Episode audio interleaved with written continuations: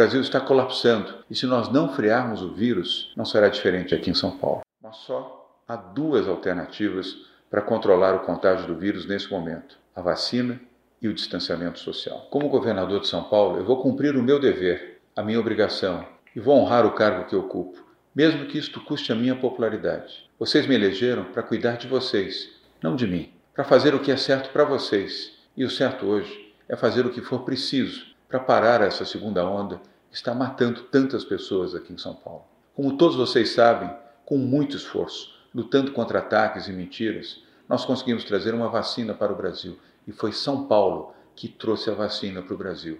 E se nós não aumentarmos o isolamento social, nós vamos. Muita gente vai morrer. Muita gente com plano de saúde, com o melhor plano de saúde, não vai ter leito nos hospitais privados. Empreendedores de sucesso morrerão, com muito dinheiro na conta, mas morrerão. Assim como também morrerão trabalhadores informais, pessoas da classe média, todas. Não vai ter leito para todo mundo. Da redação do Jornal Zenorte, eu sou Angela Alves. Neste episódio do podcast, falamos que o governo de São Paulo adota a fase emergencial para conter crescimento da pandemia e anuncia toque de recolher. Hoje é sexta-feira, dia 12 de março de 2021.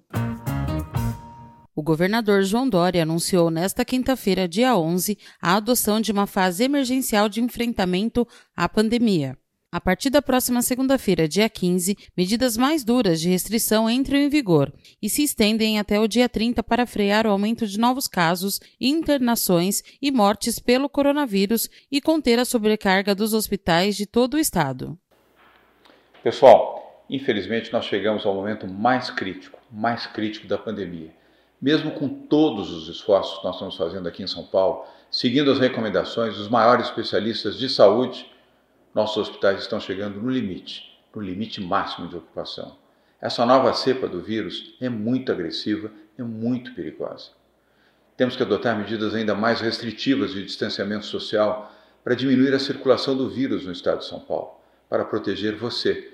É a única forma, repito, é a única forma para tentarmos, neste momento, conter a aceleração das mortes e evitar que tantas famílias sejam devastadas, como vem acontecendo todos os dias, aqui e no Brasil. É muito triste, repito, é muito triste.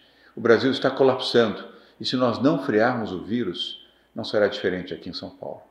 E para aqueles que dizem que é só abrir novos leitos de UTI, eu esclareço: não é.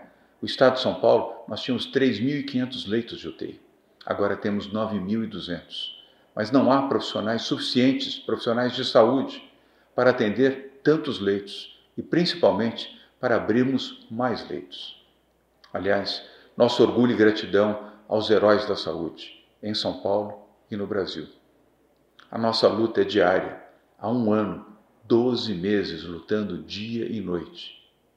Nesse período, acertamos em muitas coisas e certamente erramos em outras. Mas tudo é muito novo e tudo é muito difícil. Mas uma coisa eu garanto: nós estamos fazendo o que está ao nosso alcance para cuidar e salvar a vida de 46 milhões de brasileiros que vivem em São Paulo.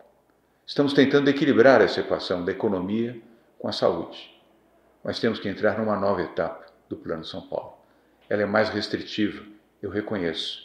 Não é fácil tomar essa decisão, uma decisão impopular, difícil, dura. Nenhum governante gosta de parar atividades econômicas do seu Estado. Eu, principalmente. Eu entendo o sofrimento de todos. É difícil, é difícil não poder sair para trabalhar, é difícil não sair para batalhar pelo sustento da sua família. É difícil não poder ir para a escola, para a faculdade, ter restringido o seu convívio social. Você não pode ir para o esporte, não pode ir para a sua academia. Eu me solidarizo, e solidarizo sim, com todos que tiveram suas vidas afetadas pela pandemia.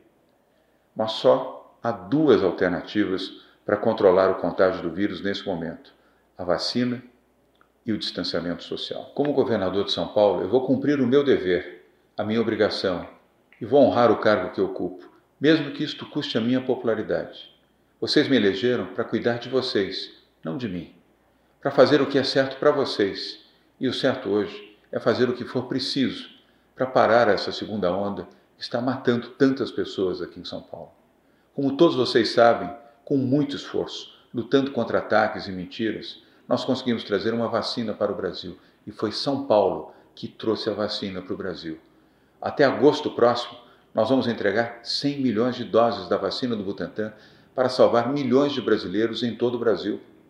A vacina é de São Paulo, mas é também do Brasil. Isso é um orgulho para todos nós. Nós estamos ajudando a salvar vidas em todo o país. Mas é pouco. O governo federal, o seu Ministério da Saúde, precisa viabilizar mais vacinas, o quanto antes, para salvar mais brasileiros. Nós estamos fazendo aqui o máximo que podemos. São 100 milhões de doses da vacina do Butantan, mas não é suficiente. Precisamos de mais vacinas. E neste momento, só temos o isolamento como alternativa para reduzir a marcha do vírus e desafogar o sistema de saúde, garantindo assim o atendimento para todos, o atendimento humanitário, justo, correto, para preservar vidas.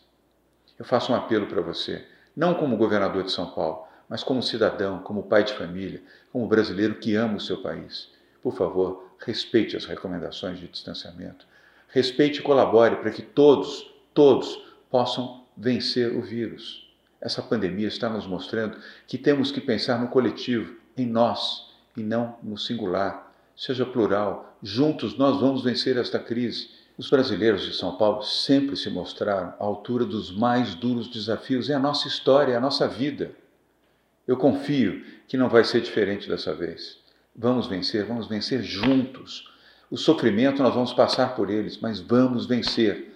É um momento desafiador, mas vai passar. Vai passar.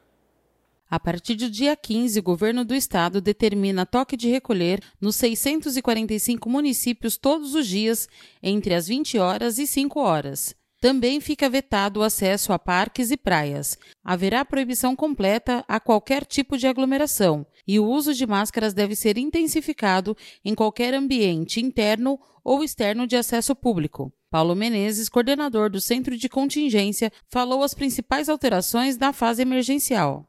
Dessa forma, são três, são três alterações importantes. A primeira é em relação a atividades que terão a restrição completa. E aqui estão listados serviços de retirada em todos os setores, lojas de materiais de construção, as celebrações religiosas coletivas, os templos igrejas, eles continuam recebendo seus fiéis, mas de forma uh, individual. Aqui nós estamos tendo a interrupção temporária de atividades coletivas, assim como atividades esportivas coletivas. Em relação aos setores, principalmente de serviço, o teletrabalho obrigatório para atividades administrativas não essenciais, nos órgãos públicos, nos escritórios e em qualquer atividade setor onde o setor não seja essencial. As pessoas devem ficar em casa e as empresas, as instituições, os órgãos públicos precisam se organizar para que isso seja é, possível. E, finalmente, aqui em terceiro lugar, a, a suspensão de entrega de alimentos e produtos no estabelecimento comercial. O drive-thru é a única forma de fazer essa entrega e permanece a possibilidade de delivery durante 24 horas, tanto para restaurantes como para outros estabelecimentos comerciais. Além disso, o Centro de Contingência recomendou e estão sendo aqui é, adotados o toque de recolher entre as 20 horas e as 5 horas do dia seguinte. Aqui a mensagem é clara: não devemos circular após esse horário, a não ser que haja uma necessidade absoluta imperiosa. Proibição do uso de praias e parques. Porque, por mais que se diga que não são lugares, não se deve ter aglomeração, o que nós observamos é que muitas pessoas, infelizmente, continuam utilizando esse espaço para o encontro e não simplesmente para aquilo que deveria ser a atividade física, a saúde. Proibição completa de qualquer aglomeração e o uso de máscaras tanto em ambientes externos como em ambientes internos. Aqui eu quero reforçar a importância de, mesmo em pequenos encontros, é, dentro de casa, às vezes, a utilização de máscaras, porque se protege a todos que estão naquele ambiente, mesmo com um número reduzido de pessoas. Às vezes, um pequeno encontro familiar com quatro, seis pessoas é onde ocorre a transmissão e pode, inclusive, comprometer vidas. João Gabardo, coordenador executivo do Centro de Contingência, falou sobre as novas restrições e a gravidade do problema. Hoje, com essas recomendações, com essas novas medidas que estão sendo colocadas, se impõe que as pessoas entendam que se isso não for cumprido, nos próximos 15 dias, nós não vamos conseguir acompanhar a velocidade da pandemia colocando mais leitos.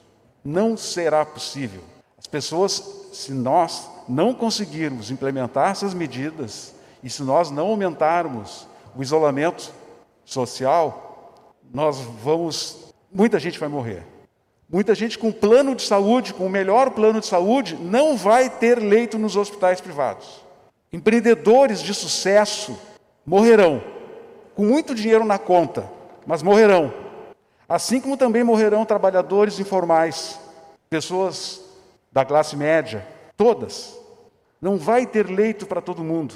E os médicos vão ter que optar quem vai ocupar, ocuparão esses leitos. Então é fundamental que a gente receba todas essas recomendações que estão sendo agora colocadas. Nós chegamos no ponto mais dramático da pandemia. E essa é a única maneira que nós temos de nos proteger. Isolamento social. Ficar em casa. Só sair de casa quem realmente tiver um motivo muito especial para sair. E se sair, se proteja ao máximo, o máximo e o mínimo de tempo possível. Essa é a única coisa que nós podemos fazer nesse momento. Não teremos milagres, não teremos soluções é, que possam ser implementadas nem por governo, por ninguém. Nós não temos vacina para todo mundo, infelizmente, e só o que nos resta é o distanciamento. Nós precisamos estar juntos, todos nós, os nossos todos os médicos que estão na linha de frente, os médicos que estão trabalhando no centro de contingência, colaborando no centro de contingência e a sociedade. Não é o momento de nós ficarmos ainda brigando. Vamos ter que superar todas as divergências que são possíveis. O momento exige isso. Exige entendimento. As escolas da rede estadual só ficarão abertas para merenda de alunos carentes e distribuição de materiais mediante agendamento prévio. Os recessos de abril e outubro serão antecipados para o período de 15 a 28 de março. A Secretaria da Educação também vai indicar que a medida seja adotada nas escolas municipais e particulares. O secretário de Educação, Rocieli Soares, falou sobre as medidas na fase emergencial. A gente está falando nesse momento, é, especialmente na rede estadual, é, de escolas abertas, apenas para alimentação, distribuição de materiais, o próprio chip que os alunos estão recebendo, né? nós já entregamos aí aproximadamente 100 mil, vamos entregar os outros 400 mil ainda nesses próximos dias, esse tipo de atividade, mas sempre tudo com agendamento prévio. É, é trabalhar nesse momento é, com quem puder ficar em casa, ficar em casa. O que a gente está falando é que a fase vermelha na educação, ela, nós temos um decreto próprio, nós continuamos com as mesmas regras. Então, se a escola precisar fazer uma atividade presencial, precisar atender algum aluno que precise, seja ela da rede estadual, da rede municipal, da rede privada, ela poderá fazer a atividade. Nós não estamos mudando a regra do que está estabelecido dos até 35% para as escolas. Mas nós estamos sim recomendando, e tive reunião com o CIESP, com a BEPAR, com a, com a presidente da Undime, a professora Márcia, para justamente recomendarmos que aquilo que nós estamos fazendo, que também seja, na medida do possível, é, trabalhado com as, com as outras redes. Então, nós recomendamos para todos os municípios e também para as redes privadas é, que as atividades sejam realizadas aquelas que são o mínimo possível, aquilo que é realmente necessário. A criança ou adolescente precisa, a escola está autorizada pelo plano a funcionar. Mas se ela puder ficar em casa, se ela puder fazer a distância, faça a distância. É, com essa medida, nós organizamos a nossa rede E a rede estadual, e obviamente vamos discutir com as redes municipais, e aqui é importante porque a gente trabalha em regime de colaboração, transporte escolar, uma série de coisas, a gente vai discutir isso com cada um dos municípios que tem atividades, para que também antecipem os seus recessos, que é uma das nossas medidas principais. Nós temos na rede estadual um recesso em abril e um recesso em outubro. Nós estamos antecipando essas duas semanas de recesso para diminuir as atividades nesse momento é, e também para aproveitar melhor estes momentos. Vejam só, neste momento a gente tem muito menos alunos nas escolas. Mas em outubro, por exemplo, nós, se Deus quiser, estaremos muito melhor e poderemos ter muito mais estudantes por que parar lá na frente? Se eu terei neste momento a condição de diminuir a desigualdade, certamente já com muito mais pessoas vacinadas, com uma condição muito melhor. Nós temos que agora fazer o sacrifício e aproveitar os momentos que teremos daqui para frente. Por isso, a nossa recomendação para as redes particulares também, que negociem com eh, os seus professores e busquem antecipar também as férias do meio de ano, se for necessário, nós também, se for necessário, poderemos fazer isso. Mas aproveitarmos lá na frente esses momentos será muito importante para as nossas crianças. Então, do dia 15 a 28 será equivalente aos dois recessos escolares, portanto, é uma medida é, que vai fazer com que haja uma diminuição muito grande na circulação é, de pessoas dentro das escolas estaduais e acredito também que as escolas é, é, municipais deverão ter muita adesão a esta medida. Não teremos atividades obrigatórias nesse período, portanto, mas nós estaremos apoiando os nossos estudantes que mais precisam. Nós vamos continuar com a alimentação é, para os nossos alunos que mais precisam. Caso o aluno queira, ele precise, ele pode agendar com a escola. Nós estamos fazendo isso. Lembrando que na fase vermelha nós já tínhamos anunciado e já estávamos fazendo esse atendimento. Então, esses alunos é, precisam dessa alimentação e nós vamos continuar dando este suporte. E algo importante para concluir, governador é, nós vamos continuar, mesmo no período de recesso, com as atividades do Centro de Mídias, na TV Educação, na TV Univesp, que nos apoia, é, com, pelo próprio aplicativo, que lembro, tem a internet gratuita paga pelo governo, com atividades, com as aulas, com reprises, para que os alunos possam fazer o reforço. Não teremos novas atividades nesse período, mas é, estaremos continuamente trazendo atividades passadas para que os alunos possam, inclusive, recuperar. Nesse momento, a escola continua sendo uma prioridade. Os alunos que mais precisam continuam sendo, sim, uma prioridade mas nós estamos junto agora, nesse momento, para diminuir o fluxo, para termos mais pessoas em casa, não só na educação. Esse é mais um sacrifício que nós fazemos para salvar vidas, inclusive em favor das nossas eh, eh, escolas, é preciso que as pessoas fiquem em casa, para que a gente possa ter funcionamento o mais breve possível com as nossas crianças na escola, porque isso realmente é essencial. Novas restrições valem a partir de segunda-feira, dia 15, com medidas fundamentais para frear alta de mortes e sobrecarga em hospitais. Medidas devem restringir a circulação de cerca de 4 milhões de pessoas.